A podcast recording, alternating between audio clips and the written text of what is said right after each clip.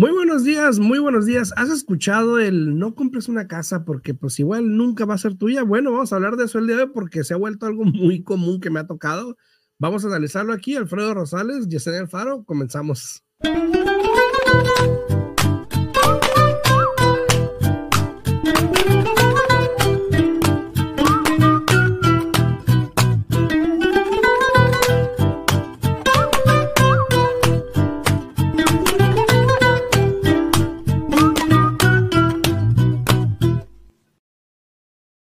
Muy buenos días, ya estamos aquí de regreso. Alfredo Rosales, Yesenia, buenos días. Buenos días, buenos días, ¿cómo estás? Buenas morning. Buenas morning.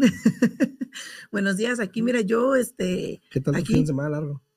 Eh, ocupado, nada de descanso, ya es que estaba fuera de la ciudad por un, este, un torneo de mi hijo, realmente nada de descanso, me hubiera gustado descansar así como tú. ¿Qué buscas, tu café? Déjeme café en el carro. Yo creo, por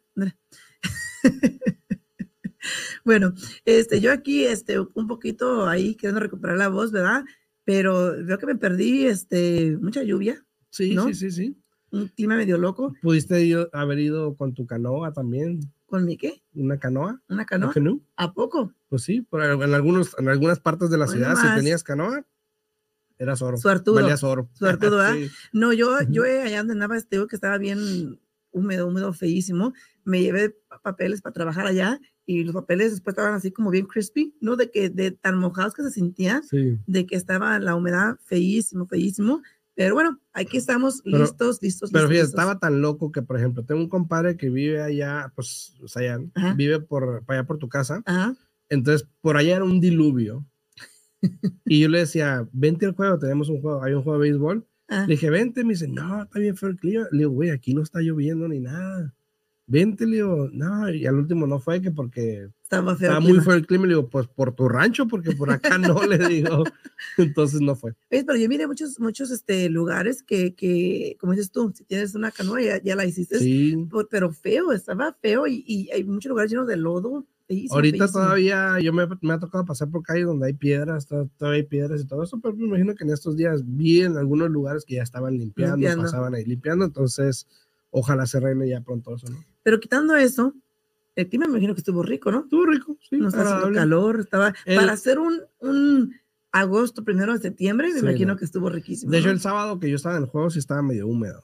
¿Así? ¿Ah, sí, porque no había mm. brisa. Si hubiese habido brisa, yo creo que es diferente, pero estaba húmedo. Húmedo. Porque acaba de pasar la lluvia temprano, entonces ya sabes, ¿no? Pero estuvo bueno. Estuvo Entonces no agarraste nada de lluvia por, por allá por tu rancho. Sí, sí llovió, pero no ah, tanto. No tanto. No tanto, se pasa. Bueno, bueno. Ya nos tocaba a nosotros. sí, sí, ya les tocaba. A ustedes les tocó la última vez. Ajá, sí, sí. O la nieve. sí. Saludos a todos, muy buenos días ahí en las redes sociales. Muy buenos días a Leo Barranco, Nena Neos ahí en YouTube que están ahí. Saluditos eh, a todos los que van llegando también a, a, través de Facebook y YouTube también. Muy buenos días. Gracias por estar por ahí pendientes.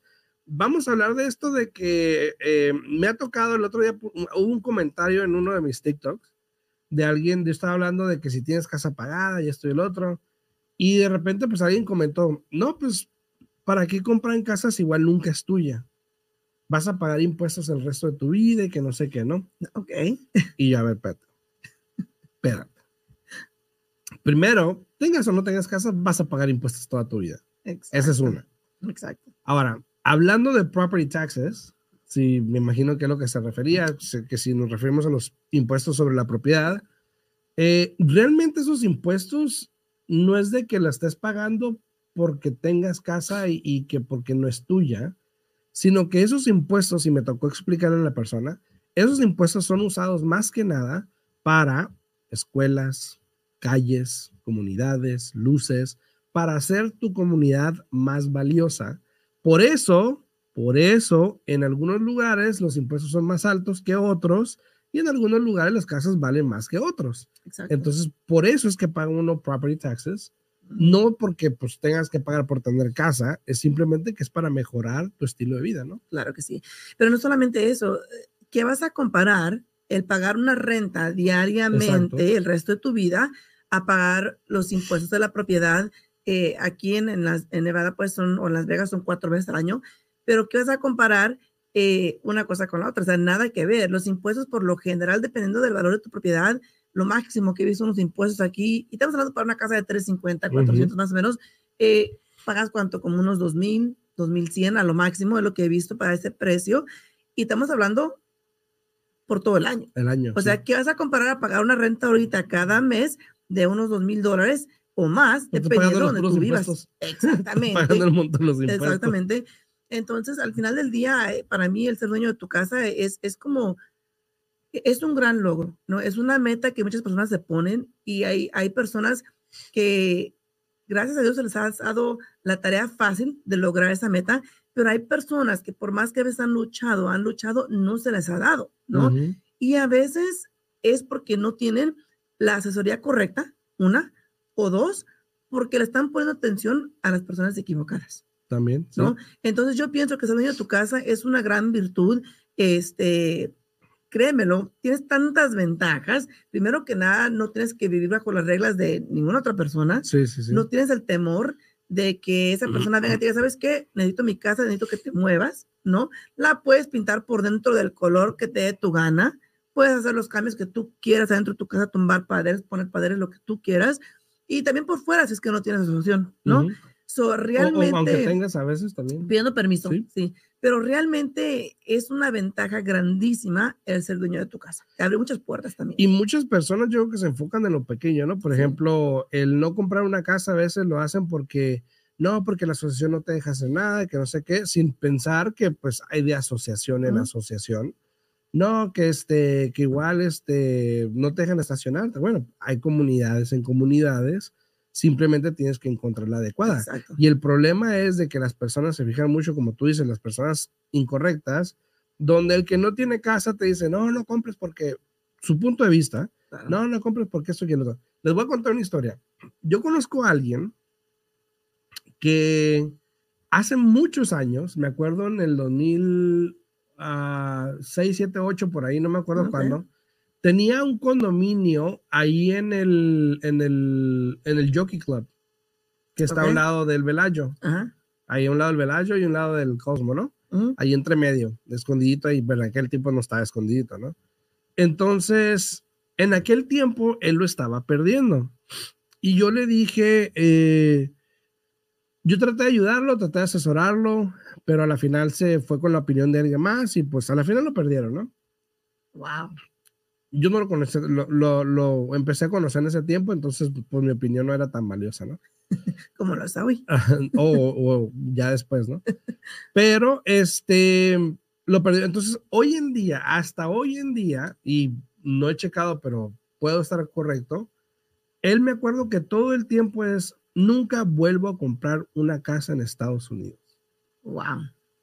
Porque la perdió, perdió esa y otra que, que si mal no recuerdo, y siempre ha sido su retórica. Nunca vuelvo a comprar una casa. Y hasta la fecha le dice gente, no, comprar casa, casa aquí no es bueno, mejor rentar, te quitas de problemas, sin ver el potencial que puede tener el ser dueño de una casa. ¿no? O, sea que, o sea que, y no sé de quién está hablando, pero imagino que esa persona o como que se cayó y dijo, ¿sabes qué? No me vuelvo a levantar. Así de fácil, o sea, tiró la toalla eh, y, y, no quiso volver a intentar. Es lo mismo, por ejemplo, si te casas, ¿no? Ya porque falló el matrimonio, ya no, vas a volver a intentar, no te vas a volver a casar, o sea, cada situación es diferente, cada caso es diferente, cada caso es diferente y también cada mercado es diferente. también depende él en qué tipo de mercado compró y a quién le hizo caso en su momento, ¿no? Tenemos una pregunta. Estrella Cielo dice, buenos días. ¿Por qué el porcentaje de los impuestos varía? Pregunta. Yo pago el 8 más de 2 al año y he escuchado a otras personas pagan menos porcentaje. ah, bueno. Eso, eso tiene que ver, exactamente lo estamos hablando, Estrella, de que, bueno, primero que nada tiene que ver con el valor de la propiedad, que le hacen assess, el assess value se le llama, eh, dependiendo del terreno, dónde está, geográficamente, cosas así. Por eso hablábamos de que una casa vas a pagar mucho menos impuestos de propiedad en North Las Vegas que Henderson, por ejemplo. Al igual que vas a pagar propiedad eh, de impuestos diferente en Henderson como si fuera Red Rock, por ejemplo. Eh, todo depende de dónde está localizado, de el año de las casas. Bueno, no tanto el año de las casas, porque igual puede haber casas nuevas en el North Las Vegas. Igual va a tener los impuestos de North Las Vegas o de la ciudad o del, del, lugar. Y todo también tiene que ver mucho con spending, ¿no? Por ejemplo, ah, mucha gente no, no, sabe esto, no cree esto, pero por ejemplo, depende qué tanto dinero el gobierno utilice para mantener la ciudad, los impuestos también se basan en eso. Depende de la zona. Pero en el caso de ella, eh, mire, un punto muy importante es de que el, el factor de 8% es para una propiedad de inversión. Entonces, por ejemplo, si la casa que usted tiene es una propiedad de inversión. Bueno, ese es el, el cap. El pero es lo que ella está diciendo aquí. O sea, tus impuestos. A lo mejor lo que está viendo. Es lo que está mirando ya. O sea, el impuesto no, no se va por, por porcentajes. El impuesto eh, se te aplica cierto impuesto a tu zona, a tu casa, y ese porcentaje de 8% o 3%, porque no hay 2%, es 8 o 3% en este momento, ¿no? El 8% es para una propiedad de inversión. El 3% es para tu casa principal. Y la manera que tú te aseguras de que tú estés pagando ese 3% y no el 8%, si es tu casa principal, es regresando a la forma que te manda el condado entre abril y mayo de cada año, dejándole saber y confirmando que esa es tu casa principal. Ahora, potencialmente mañana traiga otra forma adicional que tengo, donde aunque tú estés este, rentando esa propiedad que es un inversionista, dependiendo de cuánto cobres de renta, puede que igual te cobren nada más el 3% y no el 8%. Ah, Entonces, tal vez traiga la forma mañana para explicarla un poquito más, pero son tantas cosas que uno como, como dueño de caja tiene que saber, pero les voy a decir una cosa, porque a mí me ha tocado. Yo explico todo esto al final cuando firmamos ya la última firma, porque lo explico durante la transacción, pero yo sé que se les olvida. Entonces, al final les vuelvo a explicar. Pero ¿qué pasa? el cliente en ese momento más piensa, ya voy a tener mi casa, ya la voy a agarrar, ya la voy a agarrar. No está escuchando nada de lo que está diciendo más de que el pago, cuánto dinero tiene que mandar a título y cuándo le entrega las llaves, ¿no? Pero hay tantas cosas importantes como esto. Es tan fácil como mandar esa forma para que te cobren el impuesto correcto en tu casa. Y, y, esa forma lo que te dice es cuánto es lo máximo que te pueden incrementar los impuestos, ¿no? Exacto. Al año. Y vas a ver el 8% que subió hace poco o el 3% dependiendo si es casa principal o casa de inversión. Sí, es mi casa principal. Dice, buenos días. Sí, la verdad, la casa no es suya hasta que la termine de pagar, porque si deja dos meses de trabajar, la pierde y la termina de pagar, todavía tiene a pagar cada año taxes o que solo tiene pagada. Gracias, gracias. Ese es precisamente el tipo de comentarios a los que yo me estoy refiriendo. Le deja de pagar taxes. Eso es precisamente, gracias, gracias Uben Vargas, muchas gracias por ese comentario. Ese es, eso es precisamente el tipo de personas que yo estoy hablando, donde, mira, vamos a decir que tú estás rentando, un ejemplo, ¿no? No te rías. Me da risa, pues. Vamos a decir que tú estás rentando Uben. Un ejemplo. If you can put Uben's message there so I can see it. Vamos a decir que tú estás rentando Uben, ¿ok? Al mes, dos meses, te van a sacar de tu casa. Punto. Si no pagas, estás rentando, punto, te van a sacar de lo tu mismo. casa. Lo mismo, lo mismo. A diferencia es de que si tienes tu casa, hay un proceso para que te quiten la casa, donde probablemente te puedes recuperar y puedes recuperar tu casa, puedes hacer una modificación, puedes hacer un refinanciamiento, puedes hacer este, un forbearance, puedes hacer un... Hay muchas opciones que te dan como dueño de propiedad para que no pierdas tu casa.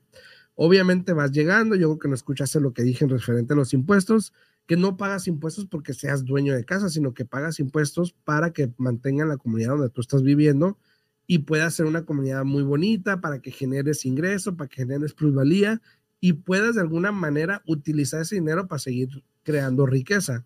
Pero hay personas sin ofender, como Uben, por ejemplo, que piensan, eh, que están en ese tipo de, de pensamiento y dicen, no, nunca voy a comprar, prefiero seguir rentando y tirar mi dinero, porque pues la casa igual nunca es mía. Y sin pensar lo que dijo Yesenia, que igual lo que estás pagando de renta es probablemente lo que estuvieras pagando de impuestos.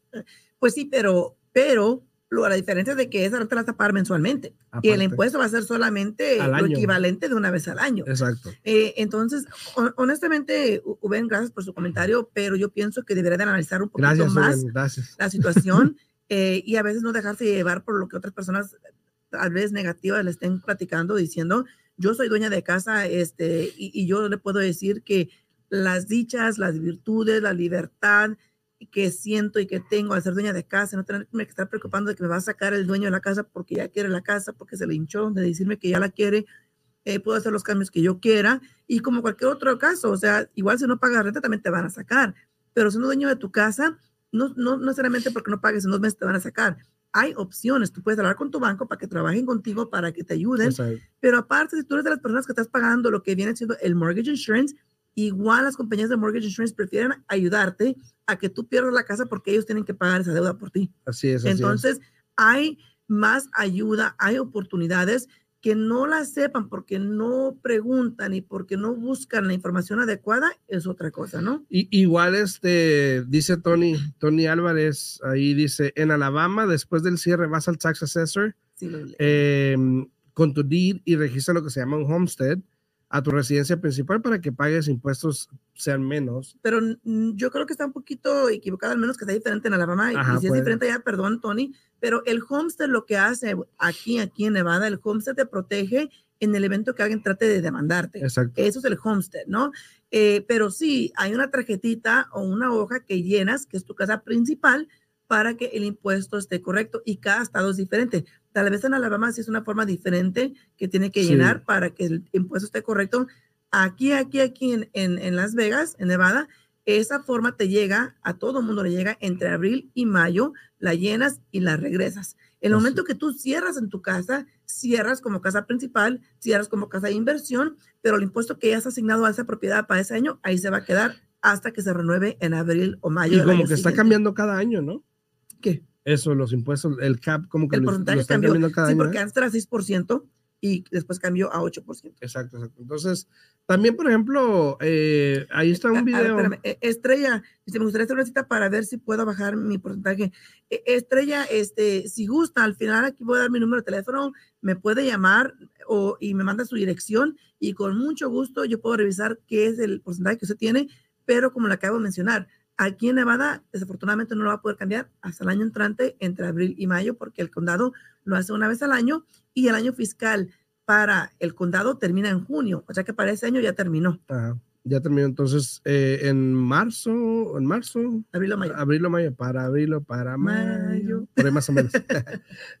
entonces, para que estén atentos ahí, ese, ese, y te llega una forma, ¿no? También. te llega la forma a tu casa y ahí tienes que checar y ahí es donde lo puedes corregir, ¿no? Entonces, eh, también, por ejemplo, el otro día había un video, eh, yo tenemos, tengo un video por ahí donde hablamos, ¿te acuerdas que hicimos el video ese del 15%, del 15% de los 15 mil dólares para asistencia y todo eso?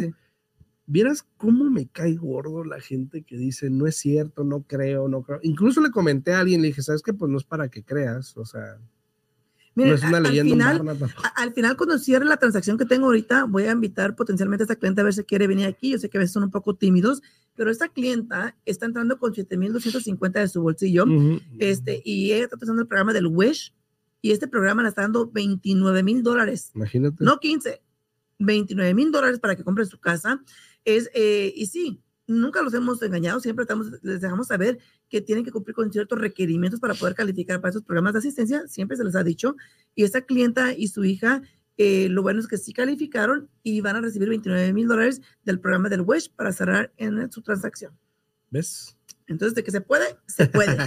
y depende. Pues, síganme los buenos. sí, sí, y depende, depende de las personas. También, obviamente, hay crédito, hay este, situaciones de crédito que tienen que, este, eh, requisitos que tienen que tener para poder calificar para cualquier programa de asistencia, no nada más para Wish, sino para Home Possible, para la culinaria, para otros. Entonces, no, no, este, no porque no califique, no decir que no esté, simplemente que no calificaste por ciertas cosas, ¿no? También. Claro. Entonces hay que tener eso claro. También decía Tony que en Alabama, por acá dice es diferente, el homestead se hace después del cierre y si tienes, em, se hace después del cierre y si, y si te sube mucho el impuesto, le puedes pedir al condado que te lo revalúe. Claro, sí, sí. y también el homestead aquí, aquí en Las Vegas hace después de que cierras, ya que eres dueño de la casa también, pero, pero lo bueno es que allá con ellos, mira, en cuanto cierras, puedes pedir que te, que te revalúen y, y te corrijan el impuesto como casa principal. ¿Eso será bueno para un new, new construction?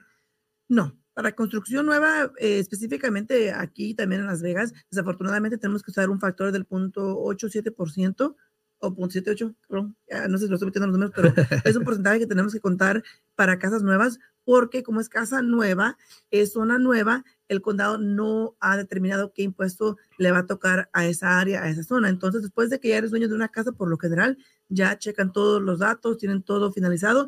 A veces se demora más tiempo porque depende cuántas casas se construyendo allí esa comunidad. Entonces, si demora más del año, encerrar en la comunidad, a veces se demora dos años en que te actualizan el, el, el impuesto de tu propiedad cuando es casa nueva. Tómala. A todos los que están ahí en redes sociales, muchas gracias por andar por ahí. Si tienen una pregunta, pues con mucho gusto aquí se las podemos contestar, ya sea acá en Facebook o también en YouTube, con mucho gusto. Eh, hoy en día, pues obviamente la situación en las casas está, eh, aunque no creas, yo creo que en la última semana se ha estado como mejorando la situación.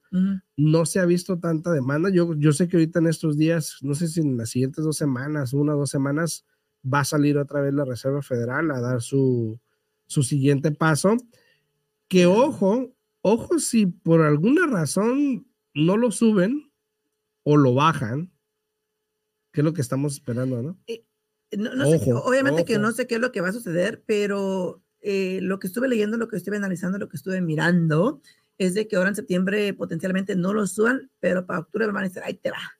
Entonces, ah. vamos a mirar qué es lo que, lo que sucede.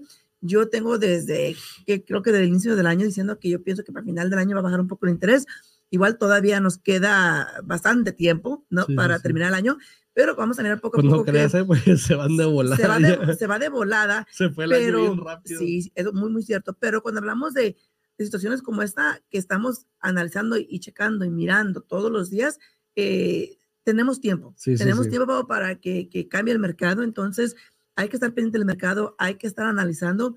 Y honestamente, si tú eres como las personas, ¿cómo se llama el señor este?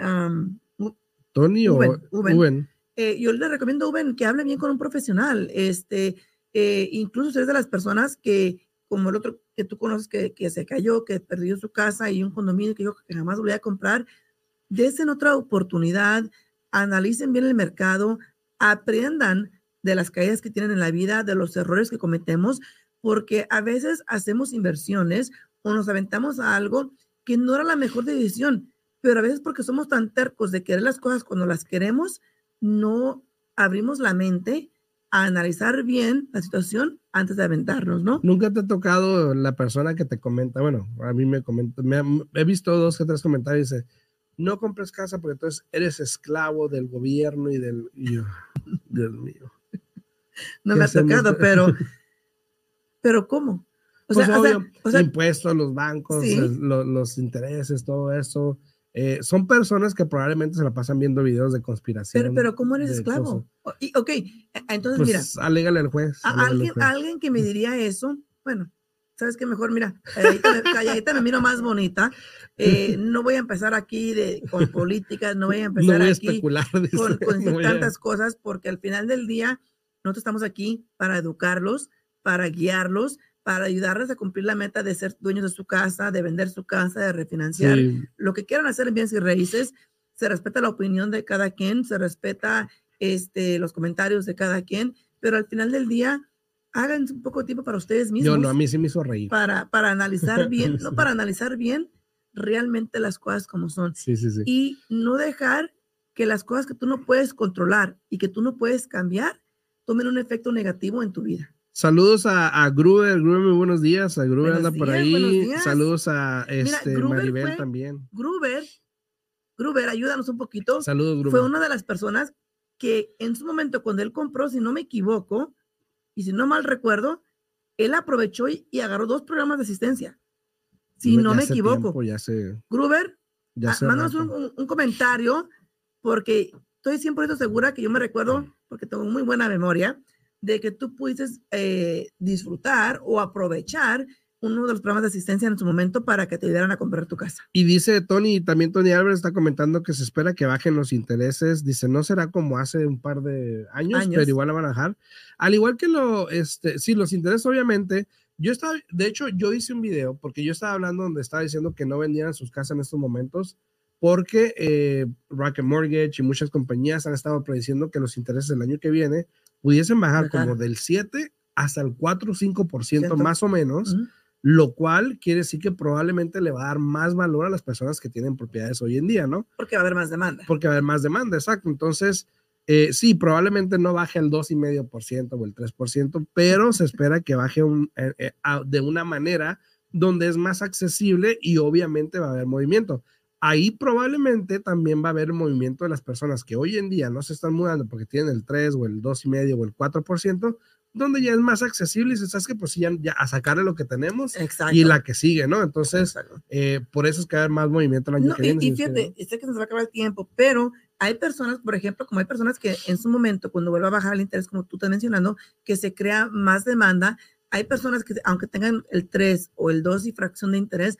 van a aprovechar para vender, sacar la mayoría del, del, retorno de la ganancia que tienen en su casa y comprar otra casa con un enganche bajo para quedarse con el dinero que han, han generado, ¿no? Basado en esta venta. Y, y, es una decisión este, que igual, es una decisión, una decisión que tú tienes que hacer qué es lo que más te conviene. Porque hay personas que así como venden su casa, sacan todo y se lo vuelven a meter a otra casa porque quieren tener un pago bajo. Así te, respondió Gruber. Dice, creo que fue una, una sola y tuve la suerte que el comprador pagó los gastos de cierre. Ahí está. Fíjate, Gruber es un excelente ejemplo de que no se, no se dejó guiar por las personas negativas, porque había personas negativas en ese momento en, su vida, este, y él compró su casa con el programa de Wish y el vendedor le ayudó con a gasto de cierre, so él entró con muy poco dinero de su bolsillo y hoy día eh, disfruta de ser dueño de casa, no tiene preocupaciones de que lo vayan a sacar y me imagino que este quisiera tenerlo aquí enfrente. Saludos a Gabriel también. Para que hablara un poquito más para las personas que no creen que existen esos programas de asistencia que te dan dinero para comprar tu casa, ¿no? Saludos, Gabriel, también ahí en YouTube. Este, saludos para ti, gracias por llegar por acá. Eh, pero si tiene alguna pregunta, alguna duda, algo que podamos ayudar, ya sea de vender, comprar, invertir, lo que sea, no duden en llamarnos. Pueden hablarme a mí al 702-374-7457 o también le pueden hablar a Yesenia, ¿no? Sí, claro que si tienen, a pronto se pueden comunicar a mi oficina al 702-310-6396 de nuevo, 702-310-6396. Así, entonces nos vemos mañana en punto a las 8 de la mañana. Que tengan buen día, pásenla bien. Y este, ya no hay lluvias, así que ya puede salir. Saludos. Chao.